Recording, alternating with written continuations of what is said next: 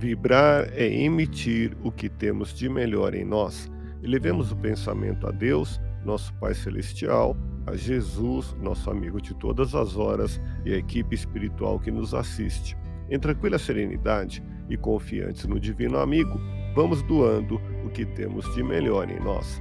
Vamos estabelecer esse intercâmbio entre o mundo físico e o mundo espiritual, que tenhamos nesse momento as bênçãos dos espíritos superiores que nos influem, que nos inspiram, que nos ajudam em nossa tarefa de amparar as dores alheias, que possamos, eu e você, pensarmos na construção de um mundo melhor e nessa integração sentir muito bem em estarmos juntos. Os que mais reclamam são os que menos fazem para melhorar a situação.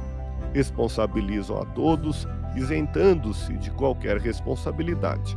Vibremos por quem tem o hábito de queixar-se de tudo, incriminar, culpar e censurar os outros e permanecer de braços cruzados não é um exemplo a ser seguido.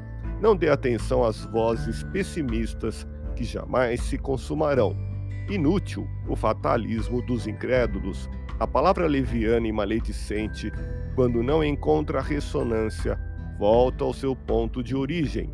Vigie o momento presente para que seu futuro seja feliz. A nossa vida e nossa felicidade dependem exclusivamente dos nossos pensamentos e das nossas palavras e atitudes no bem. Deus te abençoe e te faça feliz. Que Jesus seja louvado. Abramos o coração em vibrações de amor, paz e reconforto em favor dos nossos irmãos sofredores pela paz do mundo, pelos enfermos do corpo e da alma que necessitam de alívio imediato, pelos sofredores que ainda desconhecem as leis de Deus, pelos desesperados e pelos que tentam abreviar a vida, pela confraternização religiosa, pela expansão do Evangelho de Jesus, pelos espíritos reencarnados com tarefas definidas, pelos trabalhadores do bem, pelos lares que demandam pacificação e ajustamento, e por nós Confiemos em Jesus, pois o Senhor nos oferece sempre o melhor. Graças a Deus.